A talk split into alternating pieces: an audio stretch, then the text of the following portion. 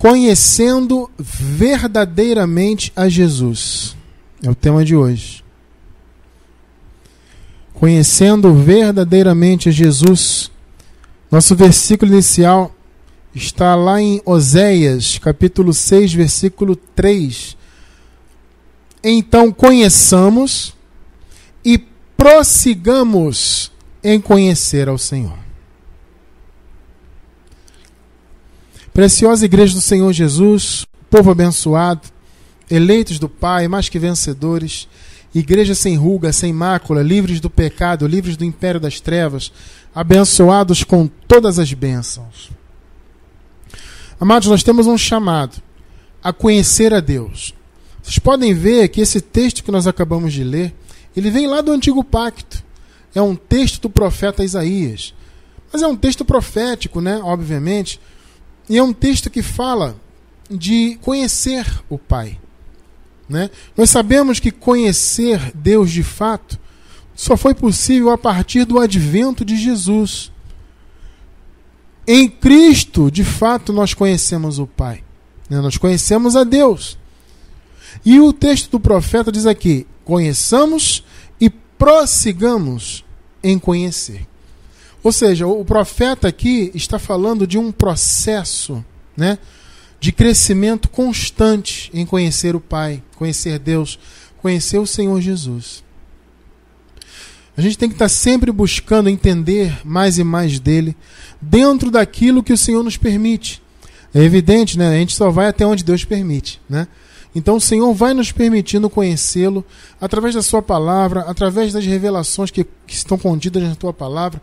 Vocês podem notar, amados, que há coisas que hoje na graça nós conhecemos e que sempre estiveram na Bíblia, né?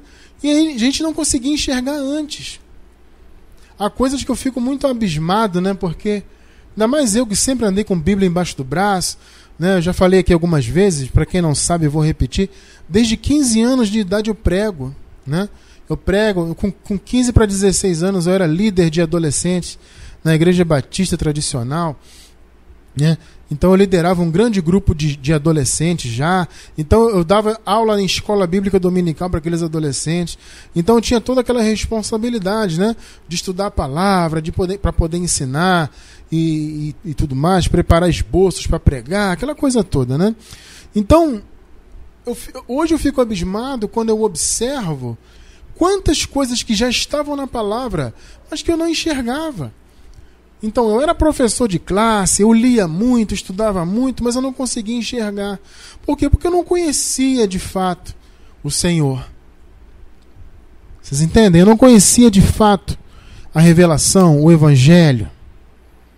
Né? Então havia um abismo muito grande né? entre o que eu pensava ser o Evangelho e entre o que é o Evangelho de fato. Então há muitas coisas que, muitas coisas que hoje nós enxergamos com clareza, até com, com facilidade. Né? Poxa, está escrito, estava tão claro, sempre esteve aqui. Mas por quê? Porque o Senhor retirou o véu dos nossos olhos. Então nós passamos a conhecer o Senhor e estamos em processo de conhecê-lo sempre. A gente não pode se estagnar, amado. Nós não podemos é, fazer do Evangelho um dogma né, a, a, a igreja, né, a, quando eu digo igreja, eu me refiro às denominações. Né? As denominações religiosas que se dizem cristãs, elas tratam o evangelho, na verdade, como um dog, como dogmas. Né? O dogma, eles são o quê? Mandamentos, eles são, é, no caso, mandamentos, ou então ensinamentos que são cláusulas pétreas, né? ou seja, não podem ser mudados, não podem ser reestudados, revistos. Ou seja, então as pessoas que estão no sistema religioso, de maneira geral, elas vivem sempre naquela mesmice, né? comendo sempre aquele alimento que não é sólido, na verdade bebendo, né? aquele alimento, bebendo aquele leite fraco, muitas vezes nem leite é. Tremendo isso, né? As pessoas no sistema religioso, assim, ou elas bebem um leite muito de tão ruim que é o alimento servido no sistema religioso. Então as pessoas elas não conhecem o Senhor de fato, né? E elas não estão prosseguindo porque o, o, o, a estrutura denominacional é engessada, Né? Então ela não consegue prosseguir em conhecer o Senhor, porque os estudos, o raciocínio, os pensamentos são sempre os mesmos. Entra ano, sai ano, entra pastor, sai pastor, entra líder, sai líder. Não importa, são sempre os mesmos assuntos, mesmo papo, né? e o povo não evolui. E o chamado para o povo de Deus é evoluir, é crescer, é melhorar, conhecendo mais a Deus. Né, amado? Poxa, quanto mais nós conhecemos a Deus, abençoado, mais nós vamos melhorar. Então, esse é o nosso chamado. Né? Então, é, é importante você ter em mente que se você conhece a graça, você tem um grande privilégio da parte de Deus, que é você conhecer Deus de fato dentro daquilo que Ele nos permite conhecê-lo. Né? Você foi livre do véu, o véu foi retirado dos seus olhos, e hoje você enxerga de fato quem é o Senhor. Você enxerga quem é o Senhor dentro da palavra dele. Dentro da revelação que ele nos permite enxergar. Então, amado, Deus tem que ser muito louvado por isso. Porque nós estamos conhecendo, conhecemos o Senhor pela revelação da graça e nós prosseguimos em conhecê-lo. Então, esse o conceito antigo de conhecer Jesus ele tem que ser retirado de nossos pensamentos. Né? Nós tínhamos, como eu falei, né, eu tinha um conceito errado, eu achava que eu conhecia Jesus. Não, aquele conceito foi retirado da minha mente. Hoje eu sei o que é conhecer o Senhor. E hoje estou tratando com vocês desse assunto. Né? Então, abençoados, vamos falar aqui uma, uma, algumas coisas importantes. Veja bem, quem não possui entendimento do genuíno evangelho, entendimento da graça de Deus, essa pessoa ela enxerga Jesus ou, ou pensa conhecer Jesus de duas maneiras, né? A primeira é a seguinte: a pessoa que não professa nenhuma fé, tá? Ela diz conhecer Jesus de ouvir falar do ponto de vista histórico, né? Então a pessoa que não professa nenhuma fé ou no caso pelo menos nenhuma fé cristã, né? A pessoa ela, ela Claro que ela ouviu falar de Jesus, né? Jesus é uma figura conhecida no mundo inteiro, né? Então a pessoa ouviu falar, mas geralmente ela tem na mente dela apenas aquele aspecto histórico, né? Ah, Jesus nasceu há dois mil anos, né? É filho de Maria, aquela coisa toda, né? É... Então as pessoas conhecem esses aspectos que são comuns no conhecimento popular, né? Conhecem o aspecto histórico. Alguns até se atrevem a dizer que Jesus nunca existiu, que é um absurdo, né? Como é que pode alguém é, negar a existência histórica de Jesus? É uma coisa absurdamente louca, né? O ateísmo ele é uma loucura, né? Eu sempre digo isso, o ateísmo ele é um tipo de loucura.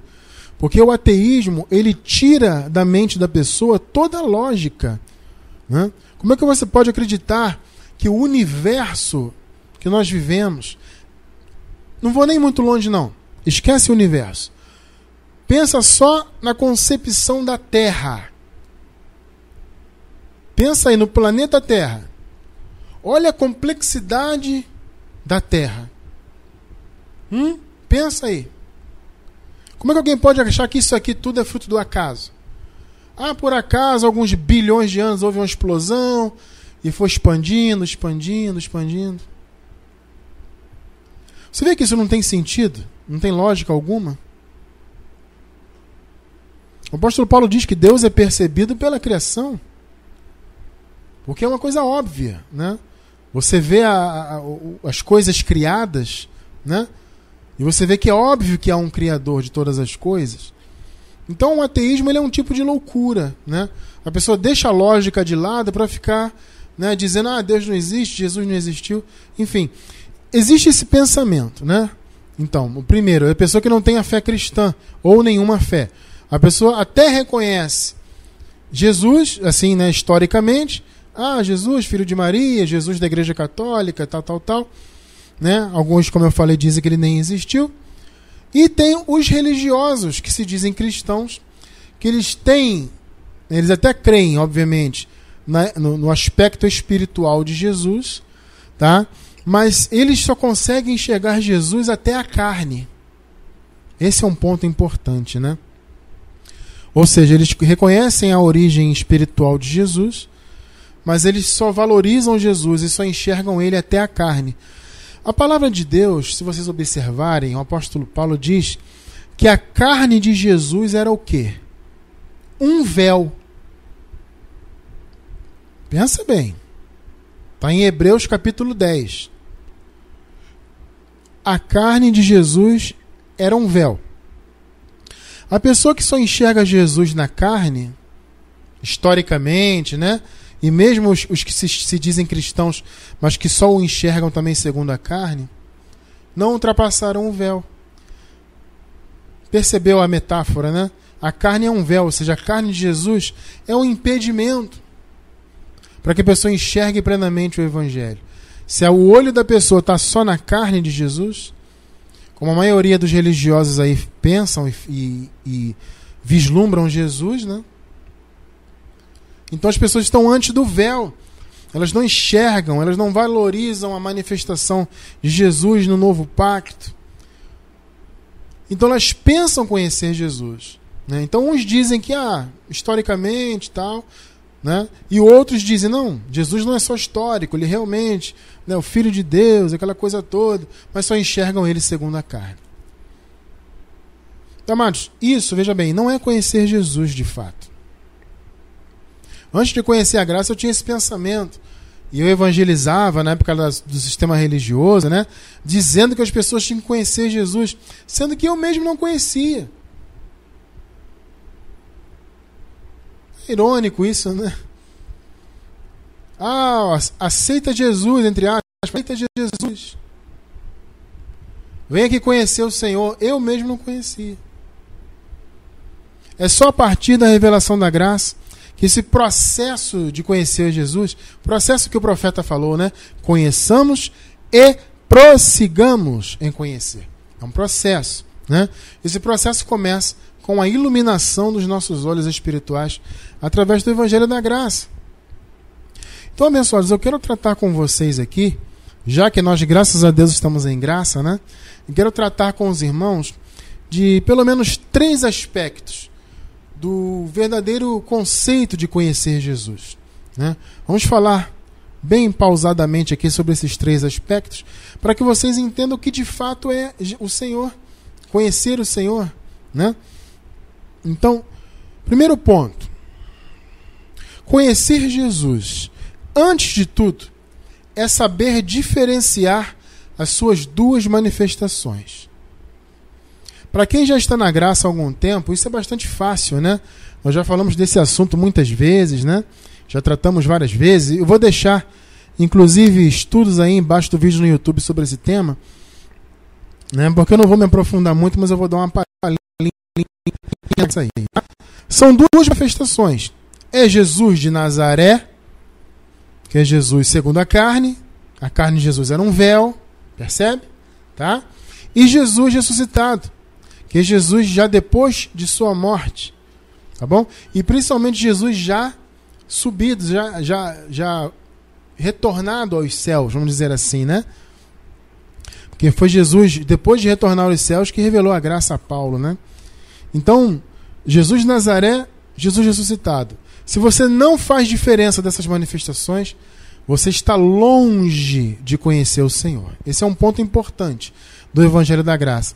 Nós pregamos a graça, batemos muito nessa tecla né, de Jesus de Nazaré, Jesus ressuscitado, porque se a pessoa não difere isso, ela não consegue conhecer Jesus e muito menos, e consequentemente, o Evangelho. Né? Então veja só o que o apóstolo Paulo fala sobre isso em dois versículos chaves, tá? São dois clássicos nesses versículos. Nós já lemos um sem número de vezes. Mas para quem é novo na graça, preste atenção, abençoado. E você que é novo, repito, eu vou deixar embaixo do vídeo no YouTube, na gravação, na gravação, tá? Eu vou deixar um link de alguns estudos sobre isso aí. Veja o que o apóstolo Paulo fala. Segunda carta de Coríntios, capítulo 5, verso 16. Vejam só. Assim que, daqui por diante, a ninguém conhecemos segundo a carne. Isso é um conceito maravilhoso, né? Ou em outra oportunidade eu vou entrar mais nesse conceito aqui. E, ainda que tenhamos conhecido Cristo segundo a carne, Olha só, olha o que Paulo está dizendo. Ainda que nós tenhamos o conhecido segundo a carne, eu pergunto para você, quem, é, quem era Cristo segundo a carne? Jesus de Nazaré. Então, o povo ali na época de Paulo, quando Paulo escreveu isso aqui, as pessoas eram contemporâneas de Jesus. Então, Paulo falou: ainda que né, nós tenhamos visto ele segundo a carne, ainda que tenhamos andado com ele segundo a carne, o visto fisicamente, contudo agora já não o conhecemos deste modo. Olha só. Qual é o tema da mensagem hoje, abençoado? Qual é o tema? Conhecendo verdadeiramente Jesus. Então, o que, que o apóstolo Paulo nos indica já aqui de cara? Nós não conhecemos mais a Jesus segundo a carne. Então, a minha visão não tem que estar mais, mais no Jesus histórico. Você vê que as religiões aí estão sempre baseadas nele. Eu participei de uma denominação pentecostal, amados, que 90% das mensagens era sobre Jesus de Nazaré. Que Jesus curou, que Jesus foi para o deserto jejuar, que Jesus fez isso, fez aquilo, ele lutou com o diabo, ele lutou com isso, com aquilo, ele fez aquilo, aquilo, outro. Era só, só dava Jesus de Nazaré. Não se falava, obviamente porque não havia revelação para isso, não se falava de Jesus ressuscitado. Então Paulo está dizendo: olha, nós não conhecemos Jesus segundo a carne. Ainda que tenhamos conhecido assim, nós, ainda que nós o tenhamos visto assim aí anteriormente, agora já não o conhecemos mais assim. Está escrito, né? Romanos 7, 4.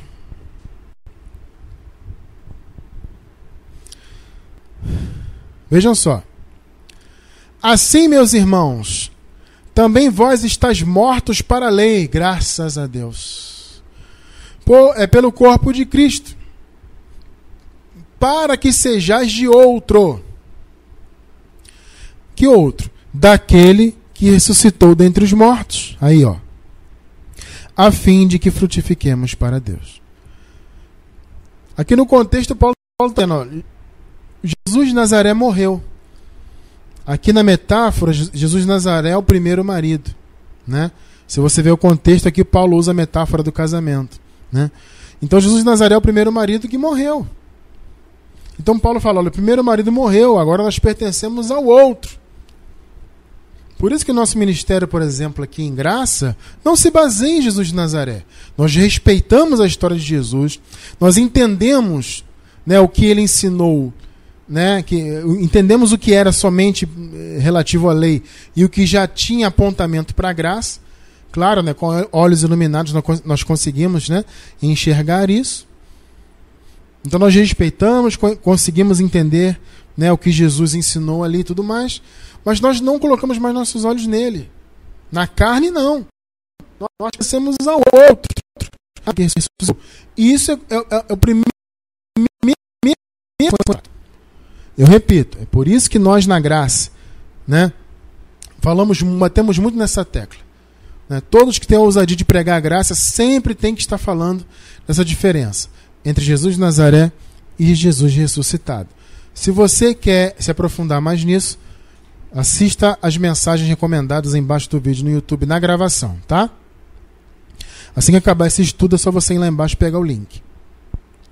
Então, o primeiro aspecto para você conhecer Cristo, de fato, aspecto fundamental, é você, é você diferenciar as manifestações de Jesus. Tá? Então, você observa né, que a religião é fundamentada no Cristo de Nazaré, principalmente a Igreja Católica, tá? mas as igrejas protestantes, pentecostais e tudo mais aí não são diferentes.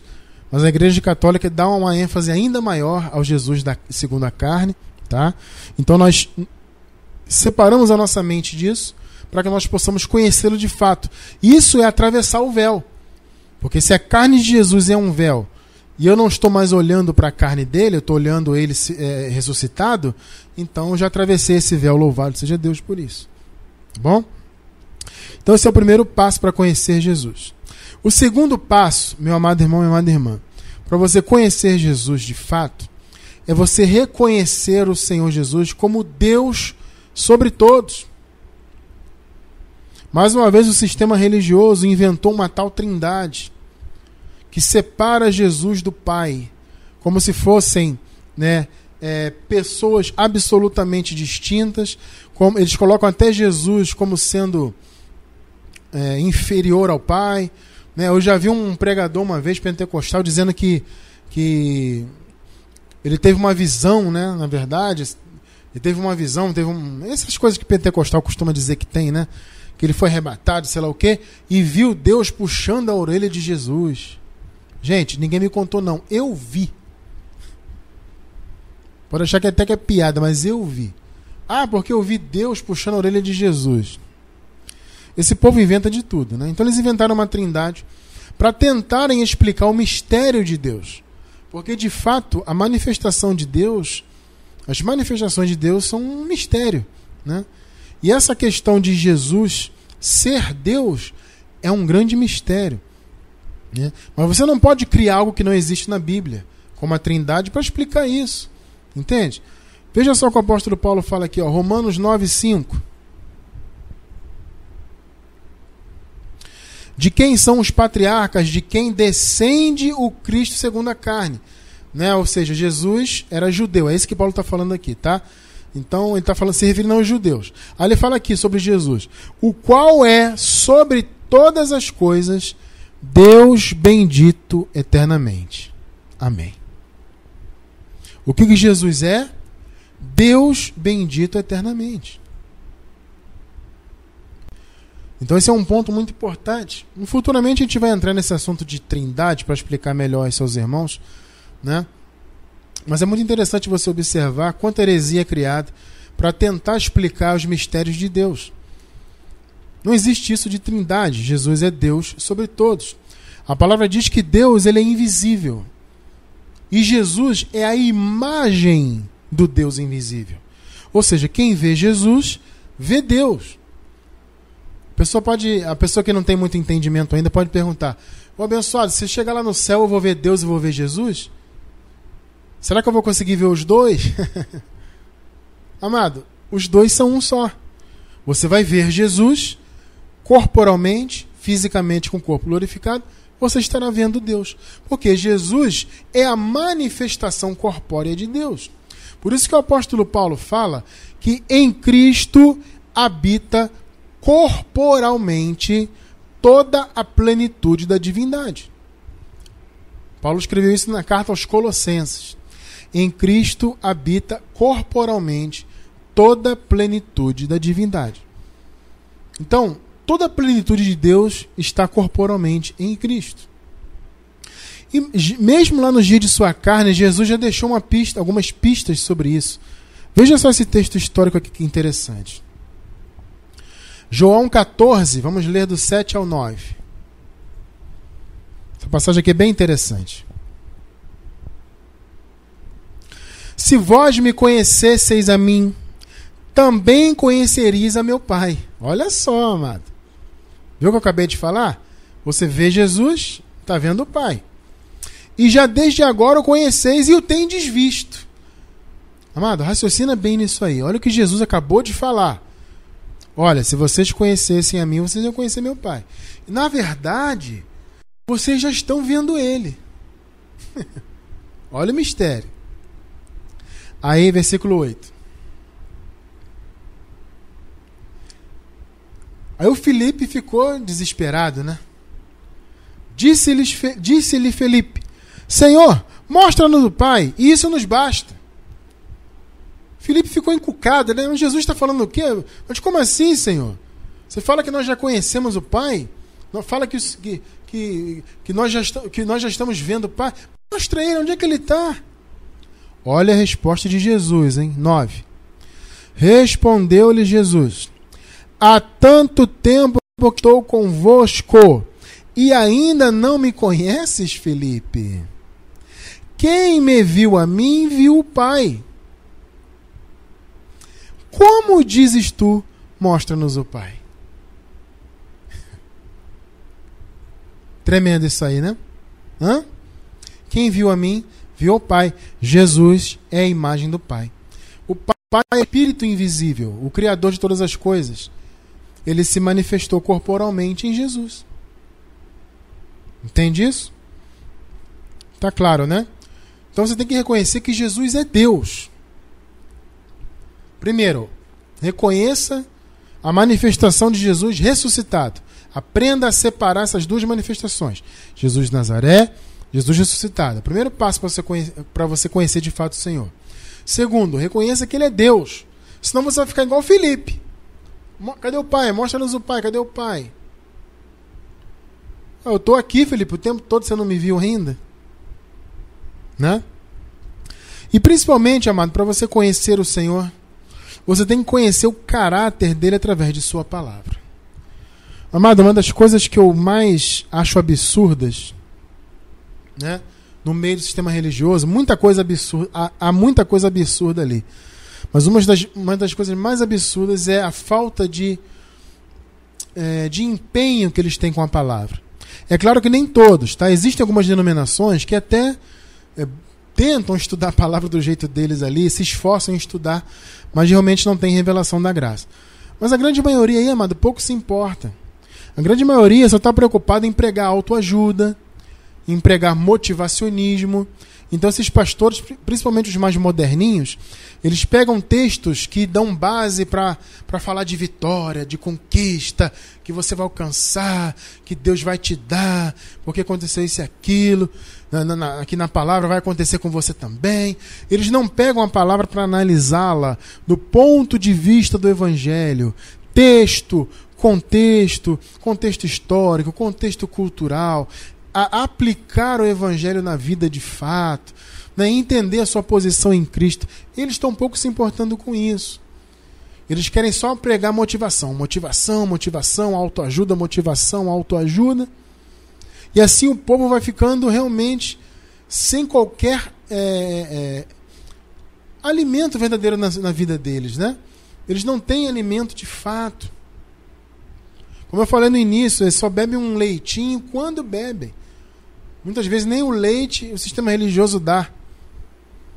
Então o povo não é nutrido, o povo não, não tem conhecimento, não conhece a palavra, não conhece nada. Por isso que o apóstolo Paulo fala, né? Aquele que, que não prega segundo as sãs palavras do nosso Senhor Jesus Cristo, que é a graça, é, é soberbo e nada sabe. Paulo deixou isso muito claro. É soberbo e nada sabe. Então a pessoa pode ter uma aparência que sabe muito, pode dar aula em escola bíblica, como eu, eu mesmo dei muito tempo. Não importa. Se não prega a graça, nada sabe. Não sou eu que falo, não, é a palavra. Então nós temos que buscar conhecer a palavra de Deus nos mínimos detalhes, esmiuçar a palavra, principalmente a graça, né, amado? Novo pacto, obviamente. Aí sim você vai conhecer cada vez mais o Senhor. Veja só. Vamos ler o primeiro versículo que nós lemos na, no, no, início, lá, o primeiro versículo da, do estudo. Oséias 6,3. Agora a gente vai ler ele inteiro. Vamos observar algo interessante aqui. Conheçamos e prossigamos em conhecer o Senhor. Veja só como é que Deus se revela. Observe. A sua saída, como a alva, é certa e ele nos virá como chuva. Ó, como chuva serôdia que rega a terra. O que, que o profeta está dizendo aqui? Como é que Deus se revela para o seu povo? Ele virá, ele a nós virá como a chuva serôdia. Olha que tremendo. Amado, a chuva serôdia era uma chuva que sempre vinha mais ou menos na época da primavera, naquela região lá né, de Israel eles já contavam com aquela chuva, chamavam de chuva serode. Ele sempre vinha na época da primavera para preparar o terreno para os plantios. É tremendo isso, né? Olha só, para quê? Para que houvesse um bom plantio e uma boa colheita. Então, sempre antes do período de plantar as sementes, né, de fazer o cultivo, sempre antes vinha um período de chuva, chamado chuva serôdia. Aí, o, o profeta diz aqui: o Senhor vem como chuva serôdia. Ou seja, o Senhor vem como água sobre nós para regar o nosso terreno, para que nós possamos ter frutos e dar frutos cada vez mais. Agora veja, ligando uma coisa na outra, Efésios 5:26.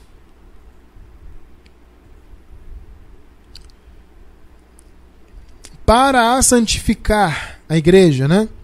Purificando-a com a lavagem da água pela palavra. Pegou aí? Lavagem da água pela palavra? Por quê? Porque a palavra é a água. Agora, como Deus vem para nós, se manifesta para nós, que você acabou de ler, como chuva serode, ou seja, como água. Então, quando você liga um raciocínio ao outro, você compreende que Deus se manifesta por meio da sua palavra. Ele purificou a nossa mente por meio da sua palavra. A palavra de Deus é a verdadeira água que batizou nosso entendimento, ou seja, que lavou nossa mente das heresias, das fortalezas, de tudo aquilo que o sistema religioso, o sistema mundano implantou em nossa mente.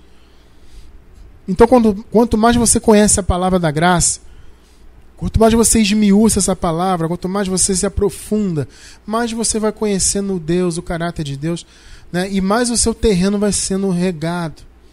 É essa a figura que, apare que aparece aqui para nós. Né? O Senhor ele quer sempre estar regando o nosso terreno com a Sua palavra para que possamos dar frutos. E aí, então, quanto mais observamos a Sua palavra, mais a nossa mente vai ficar regada, mais a nossa mente vai ser fértil né, de coisas boas e mais, mais vamos conhecendo o Senhor. Vamos ler aqui João 1, do 11 ao 14. É uma passagem bacana, muito linda. João 1, 11 ao 14. Veio para o que era o seu. Aqui falando de Jesus, né? Jesus veio para os hebreus, né? Mas os seus não o receberam. A maioria dos, dos, dos hebreus, dos judeus, não recebeu o Senhor, né? Mas a todos quantos o receberam, aos que creem em seu nome, deu-lhes o poder de se tornarem filhos de Deus. É, 13 e 14. Veja bem, amados. Os quais não nasceram do sangue. Tá vendo? Pegou? Porque Deus é pai dos espíritos. Deus não é pai nosso segundo a carne. Qua, os quais não nasceram do sangue, nem da vontade da carne, mas da vontade do varão. Nem da vontade do varão, mas de Deus. São os eleitos, são as ovelhas. Aí, agora veja o que diz aqui no 14. E o Verbo se fez carne o que é o verbo? O verbo é a palavra.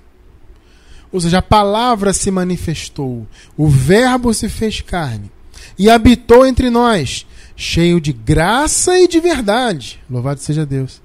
E vimos a sua glória, como a glória do unigênito do Pai. O verbo se fez carne. A palavra se fez carne. A palavra se manifestou em carne, morreu e ressuscitou Hoje nós pertencemos à palavra ressuscitada, vamos dizer assim, né? Pertencemos ao Cristo que ressuscitou. Nós recebemos dele chuva serôdia sempre. Ou seja, ele sempre se manifesta para nós por meio da sua palavra. A água limpa, maravilhosa, perfeita para nós. Então, abençoados, isso é conhecer o Senhor Jesus. Por isso que fora da graça não existe a menor possibilidade de se conhecer verdadeiramente o Senhor Jesus. Não existe. Fora da graça não há. Porque somente a graça você consegue separar as manifestações de Jesus. Né? Somente na graça você entende que Jesus de fato é Deus sobre todas as coisas. E somente na graça né, você entende né, que a palavra de Deus é água para nossas vidas. É só a graça que revela essas coisas. E a graça é a palavra verdadeira. Não existe outra palavra fora da graça. Então, amado, louve a Deus pela revelação da graça na tua vida, porque ela te faz conhecer verdadeiramente o Senhor. Eu quero encerrar com Salmo, Salmos 76, versículo 1. Conhecido é Deus em Judá. Amém. Vamos, vamos contextualizar. Agora, conhecido é Deus entre a igreja. Pelo menos nós que estamos em graça podemos dizer isso, né? Conhecido é Deus na igreja, grande é o seu nome em Israel. Nós somos o Israel celestial. Amém, abençoados? Glórias a Deus.